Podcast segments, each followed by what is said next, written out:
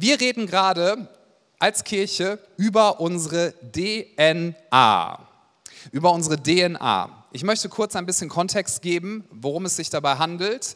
Unsere DNA ist etwas, wo wir für uns aufgeschrieben und definiert haben, damit wir gut darüber kommunizieren können, was wir glauben, ja, wie, wie Kirche sein darf und auch sein sollte und was Kirche repräsentiert. Ich habe das ja schon manches Mal gesagt, Kirche ist nicht einfach ein Jesus Christus Gedenkverein. Amen. Kirche ist nicht einfach irgendein Verein, wo wir sagen, ja, wir denken ein bisschen über die Bibel nach und das ist ja auch ganz nett und dann wird ab und zu gesagt, hier soll man mitarbeiten, naja, jeder hat so seinen Beitrag zu leisten, so Vereinsmeierei, ne? nichts gegen Vereine, aber Kirche ist viel, viel mehr als das. Kirche ist die Hoffnung der Welt. Warum? Nicht, weil wir so toll sind, sondern weil Jesus Christus sein Leben gegeben hat, damit wir Leben haben. Wir sind nicht mehr dem Tod preisgegeben, wir haben Vergebung und wir dürfen Repräsentanten Repräsentanten sein von dem.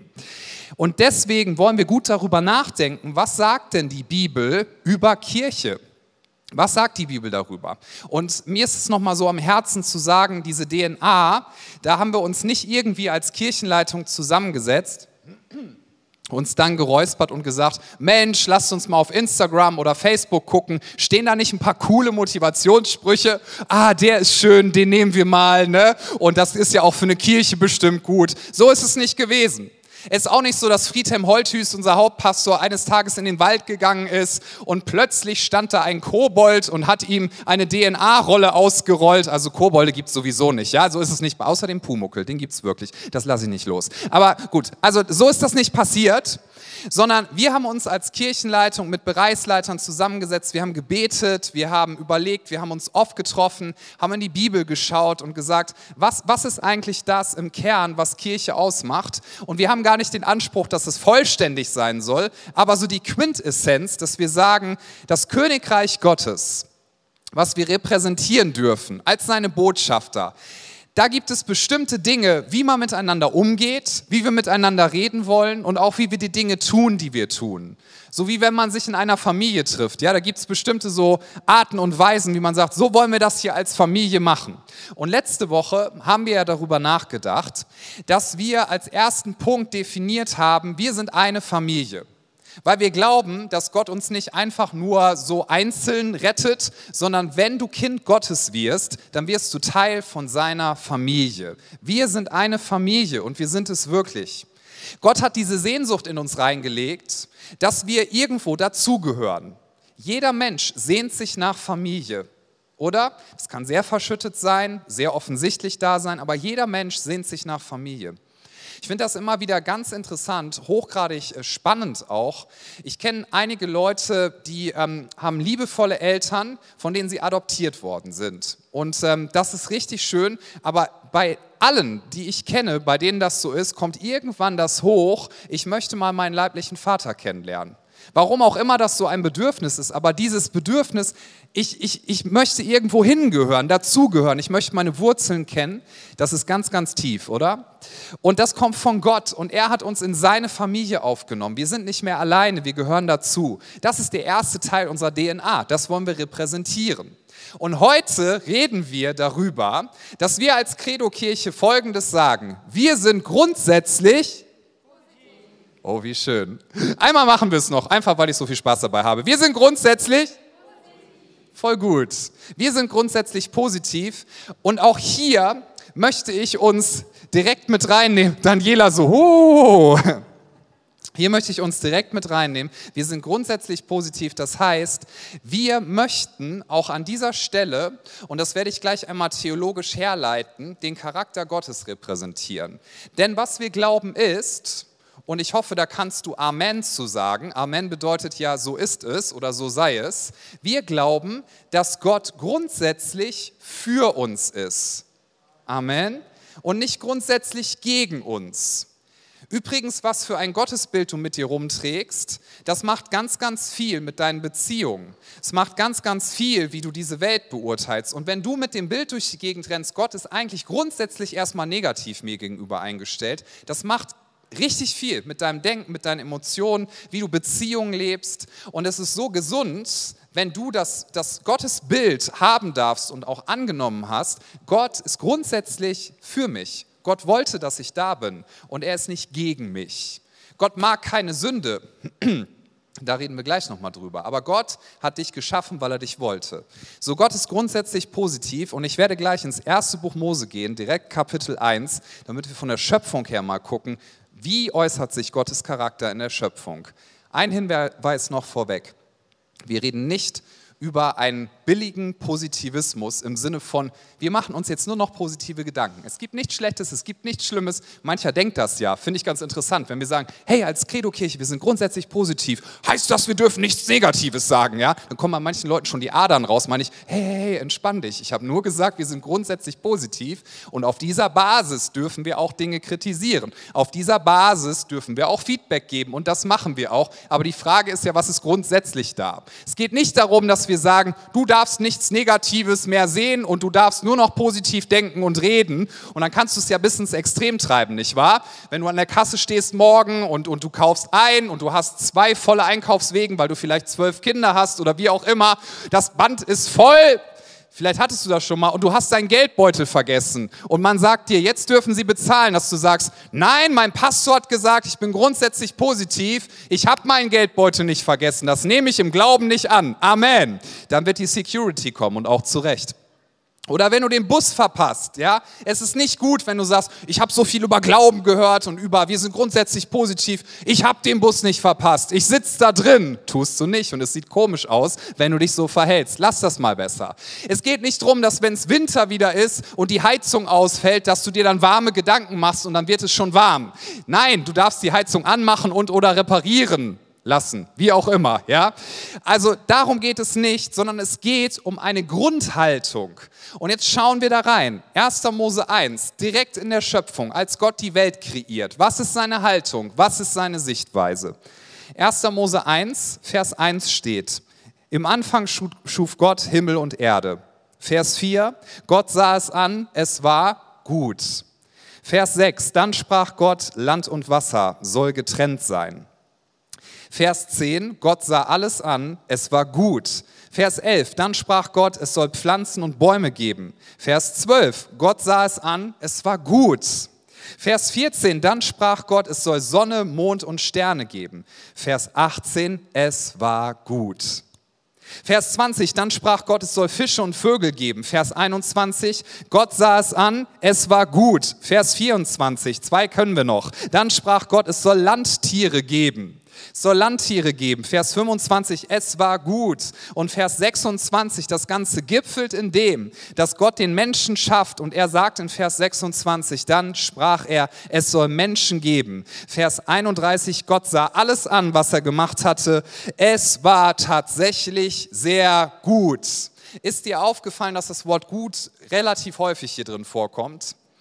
Und ich möchte auch wenn das einfach klingen mag, aber das ist eine sehr fundamentale äh, Aussage der Bibel, direkt am Anfang, möchte ich die theologische Grundlage uns nochmal geben. Gott ist durch und durch gut und wenn Gott etwas erschafft, ist das durch und durch gut. Da gibt es nichts Schlechtes dran. Können wir dem theologisch zustimmen?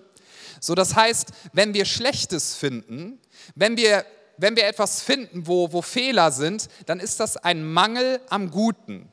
Und entstanden ist dies durch den sogenannten Sündenfall. Was heißt Sünde? Eine Definition ist, dass der Mensch sagt, Gott, ich brauche dich nicht, ich brauche nur mich.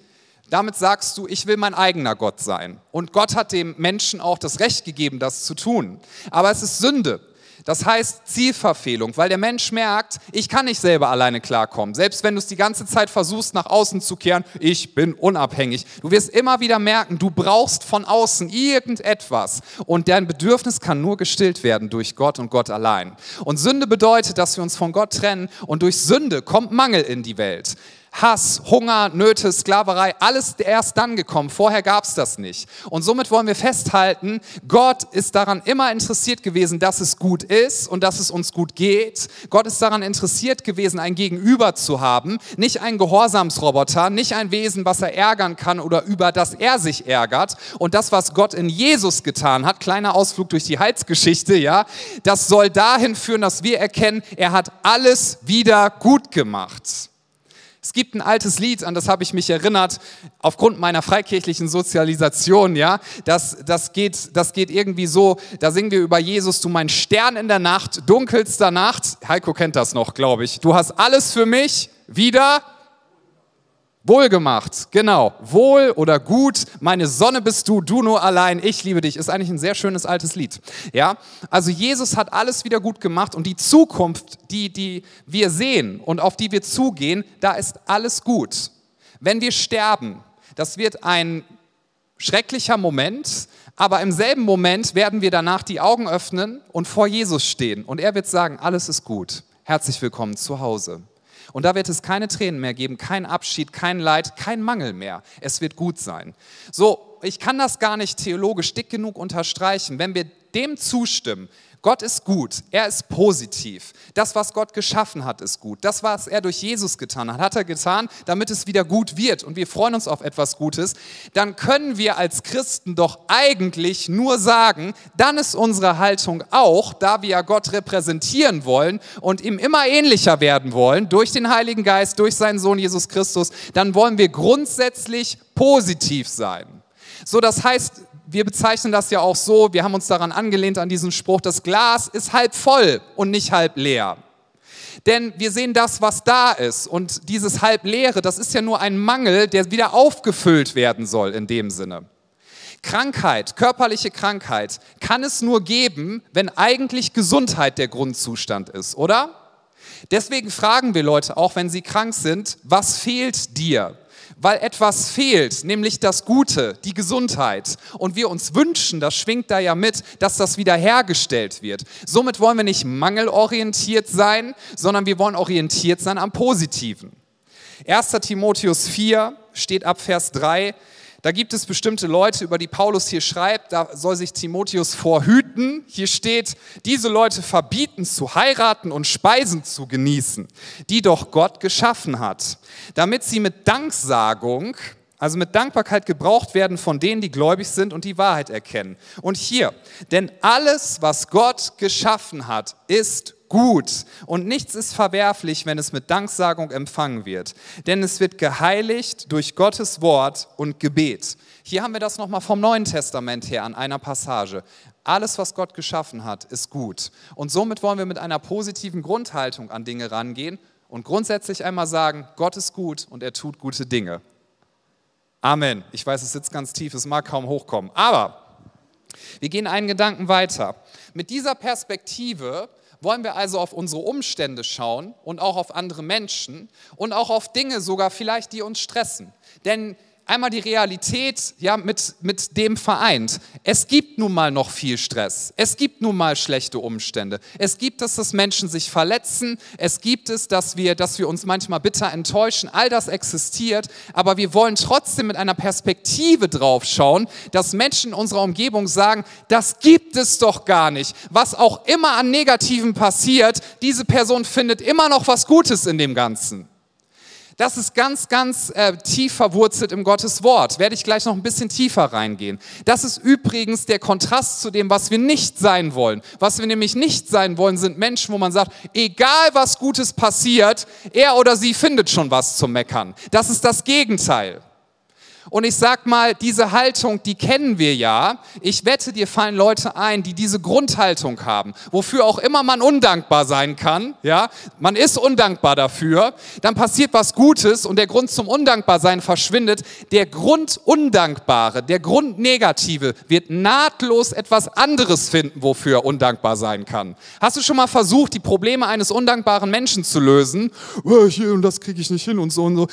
Wie oft habe ich schon versucht, das für Leute zu lösen? Lösen. Ja, okay, ich löse das für dich. Gelöst, denkst du, so, jetzt ist er dankbar. Ja, mein Fußballverein und so. Ja, okay, da kann ich leider nicht mitspielen und den retten.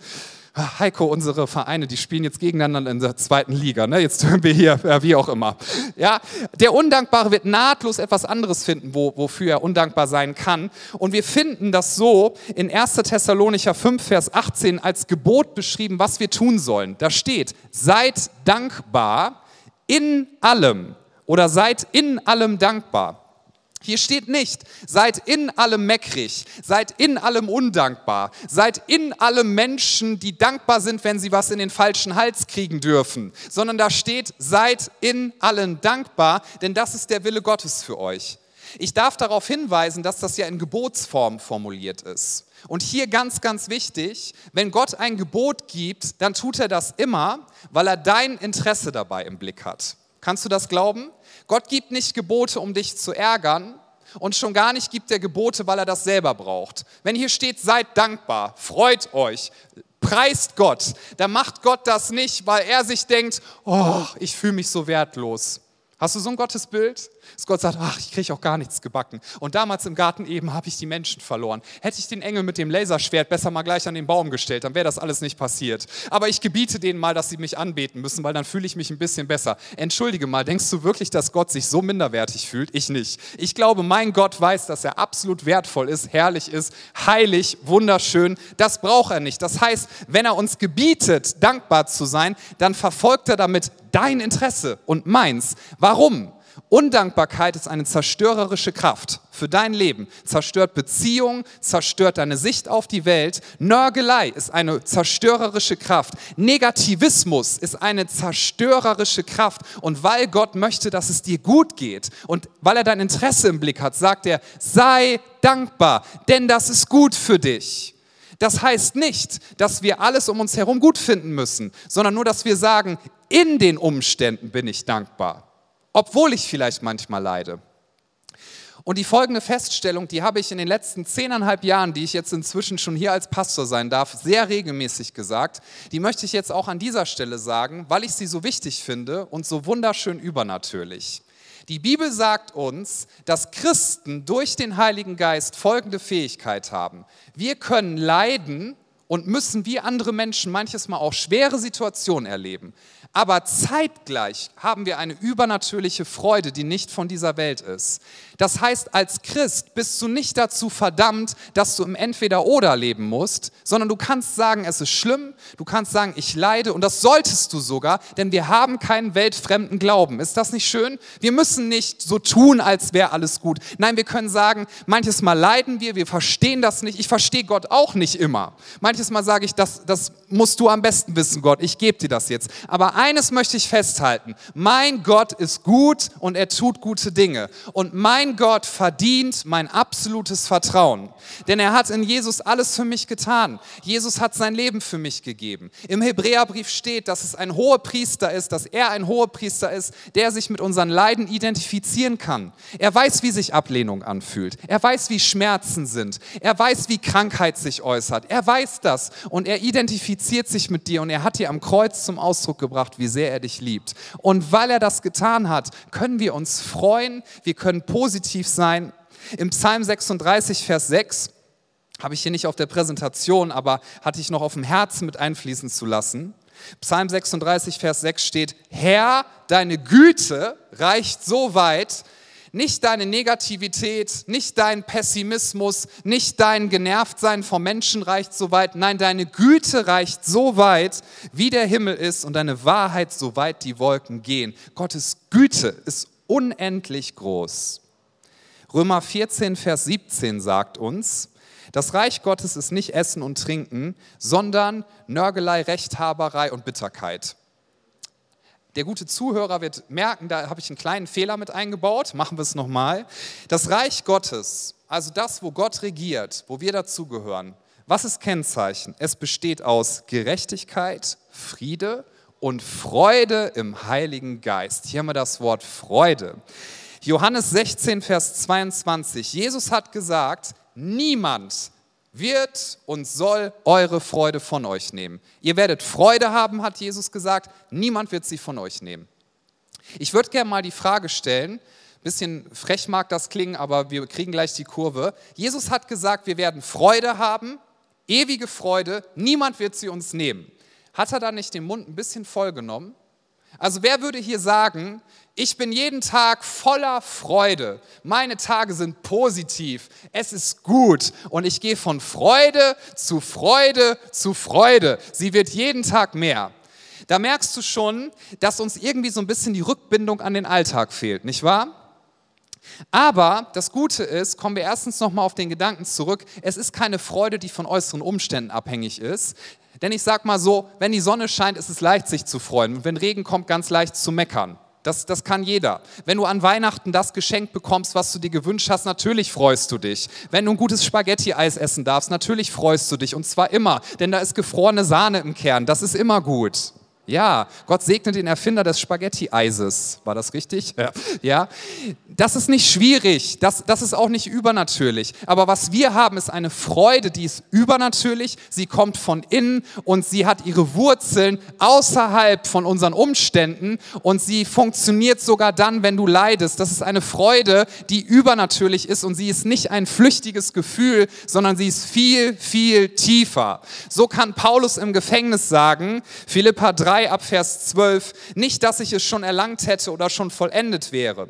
Ich aber jage danach, dass ich auch das ergreife, wofür ich von Christus ergriffen worden bin. Brüder und Schwestern, ich halte mich selbst nicht dafür, dass ich es ergriffen habe. Eines aber tue ich. Ich vergesse, was hinten ist. Verletzungen, Bitterkeit, mein altes Leben ich vergesse, was hinten ist. Ich strecke mich aus nach dem, was vor mir liegt und jage auf das Ziel zu, den Kampfpreis der himmlischen Berufung Gottes in Christus Jesus.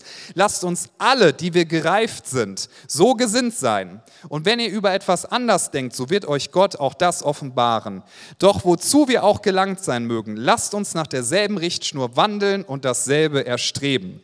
Paulus sagt ja nicht, wenn dich jemand verletzt hat in deiner Vergangenheit, vielleicht deine Eltern, vielleicht dein Partner, vielleicht Freunde, was auch immer es ist, du darfst darüber nie wieder nachdenken. Wenn der Gedanke hochkommt, ist das schon Sünde. Das wäre ja fies. Darum geht es nicht. Es geht darum, den Fokus richtig zu setzen, zu sagen, ja, das war schlimm, aber ich lasse mich nicht von meiner Vergangenheit definieren. Ich bin kein Opfer mehr, denn Jesus Christus wurde zum Opfer. Ich bin ein Sieger, weil er zum Sieger wurde. Damit identifiziere ich mich und deswegen habe ich echte Freude und niemand wird sie von mir nehmen können. Sie darf völlig sein. Ich darf darin leben. Nein, das heißt nicht, dass ich mich immer gut fühle. Nein, das heißt nicht, dass immer alles Paletti ist. Das heißt es nicht nicht, aber was für ein Zeugnis ist das denn, wenn Menschen über uns sagen können, was auch immer passiert, dieser Mensch findet immer noch einen Grund zur Freude, denn wir sagen doch, Jesus ist meine Freude.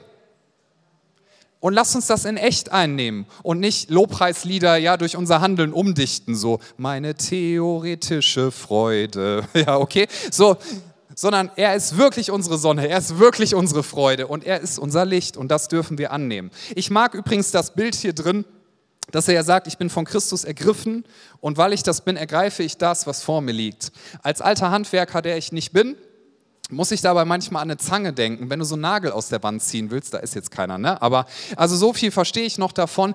Es ist manchmal schwierig, das mit dem Finger zu machen, wenn der tief drin steckt. Aber wenn du eine Zange ergreifst und wenn die gut in der Hand liegt und du die fest im Griff hast, dann kannst du den Nagel ergreifen und ihn rausziehen. So und so stelle ich mir das vor. Unser Leben ist in der Hand von Jesus. Er hat unser Herz ergriffen, seine Freundlichkeit, seine Güte, seine, seine Barmherzigkeit, seine Gnade. Und weil ich davon ergriffen bin, brauche ich mich nicht mehr über Verletzungen zu definieren, brauche ich mich nicht über Nörgeleien zu definieren, brauche ich mich nicht über Undankbarkeit zu definieren, sondern ich darf mich definieren über meinen Herrn Jesus Christus, der alles für mich gegeben hat. Ich muss nicht in Bitterkeit bleiben. Ich darf aufstehen und sagen, ich lasse die Vergangenheit hinter mir, ich strecke mich aus nach dem, was vor mir liegt, denn da ist ein Siegespreis für mich vorbereitet, den mir niemand wegnehmen kann. Und ich weiß, diese Zukunft kommt auf mich zu. Das ist so schön, weil es ist, es ist nicht von dieser Welt.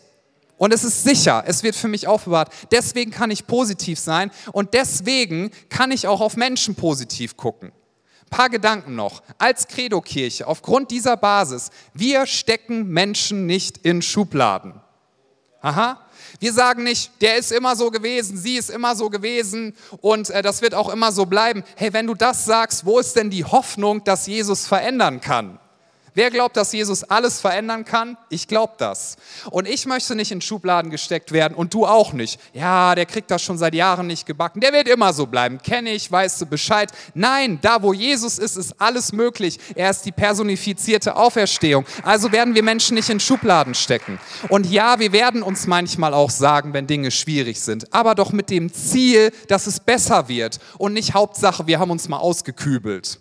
Übrigens, mancher sagt ja auch so, also das habe ich schon ganz oft gehört tatsächlich, ja, aber dieses Freudending und dann Positives, man muss doch authentisch sein. Also, und dann sagen sie, Authentizität heißt, alles, was in mir drin ist, das muss ich auch sagen.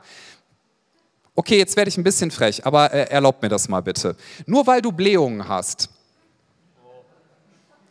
ist es nicht unauthentisch, muss ich den Satz zu Ende führen? Da, da sind wir dir dankbar. Nicht jeder Gedanke, der in deinem Kopf ist, der muss auch geäußert werden, sondern du darfst sortieren.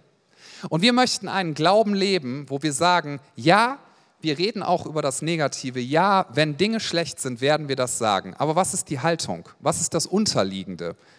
Ist das positiv drauf zu sein? Eine, eine wohlwollende Haltung zu haben, die daran glaubt, dass Gott verändern kann und dass es Hoffnung gibt für Menschen?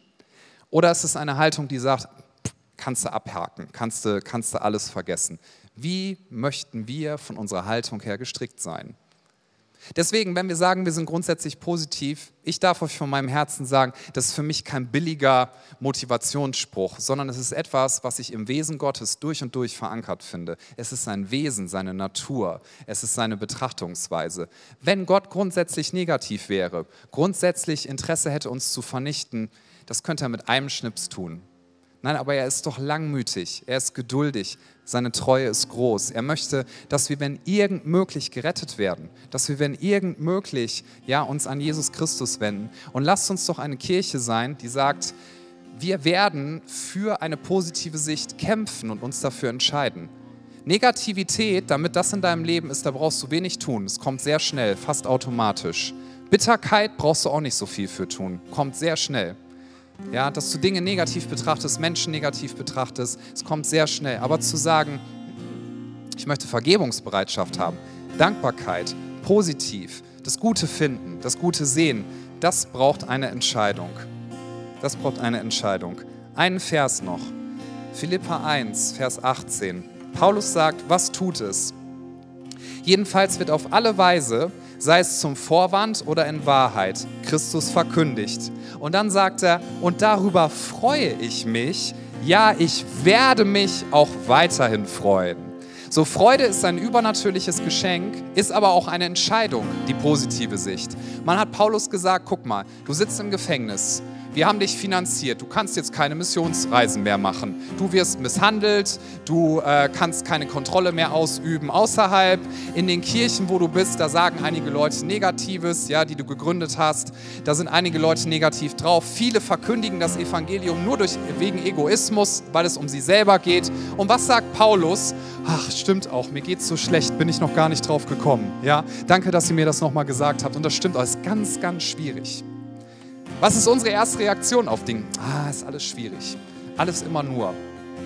Oder ist unsere Reaktion, dass wir sagen, ja, es sind Dinge schwierig, aber ich habe doch eine Freude, die mir niemand wegnehmen kann. Und Paulus sagt, selbst wenn die das aus egoistischen Motiven tun, selbst wenn sie negativ über mich reden, solange sich dadurch Menschen für Jesus entscheiden, ist alles gut. Und dann sagt Paulus, das ist eine, eine sich festlegende Haltung. Das finde ich so hammer. Er sagt, darüber freue ich mich und ich werde mich auch weiterhin freuen. Ich werde mich freuen. Ich will mich auch freuen, steht da. Kennst du das, wenn man jemandem sagt, Vater, reg dich mal nicht so auf, ich will mich aber aufregen? Genau diese Haltung ist hier gemeint. Ich will mich aber freuen, denn ich habe Grund dazu. Das brauche ich mir nicht einbilden. Ich habe Grund. Jesus Christus ist Sieger über den Tod, Sieger über die Sünde. Wir werden in Ewigkeit leben. Wir sind Vorposten und Repräsentanten des wunderschönen Königreiches Gottes. Wir dürfen positiv sein. Wir wollen positiv sein. Und wenn Dinge mal nicht gut sind, dann werden wir darüber reden. Aber dann werden wir über Lösungen nachdenken und nicht in einer Grundhaltung von Pessimismus sein. Lasst uns positiv sein und sagen, wir wollen uns freuen an unserem Gott. Wir wollen sagen, lobe den Herrn, meine Seele. Wir wollen sagen, die Freude am Herrn ist unsere Stärke. Also lasst uns Freude haben und sie leben. Darf ich uns einladen, dass wir noch einmal gemeinsam aufstehen. Lass uns doch noch mal für einen Moment die Augen schließen, bitte. Und ich möchte dich fragen an diesem Nachmittag, ob du die Entscheidung getroffen hast in deinem Leben, dass du die Einladung von Jesus annimmst. Was für eine Einladung ist das? Jesus lädt dich ein, dass er das, was er am Kreuz getan hat, dass er ja, dir das wie ein Geschenk gibt, dass du, womit du dich identifizieren darfst. Wenn du sagst, Jesus, ich nehme deine Einladung an, dann wird dich niemals die Strafe treffen für deine Schuld, die du dir übrigens nicht selber vergeben kannst, so sehr du es auch versuchst, sondern Jesus hat diese Strafe auf sich genommen und, und sie, sie wird weg sein, sie wird vergeben sein. Wenn du Jesus annimmst, sein Geschenk annimmst, dann wirst du ein neues Leben haben und du wirst ewiges Leben haben. Wenn du einmal stirbst auf dieser Erde, wirst du ewig bei Gott weiterleben und zwar weil Jesus nicht nur die Schuld besiegt hat, sondern auch den Tod. Er hat beides besiegt auf ganzer Linie. Und er sehnt sich so sehr danach, dass wir diese Einladung annehmen. Er wird dich nicht zwingen, dass du es tust. Er liebt dich viel zu sehr dafür. Er hat dir Freiheit gegeben.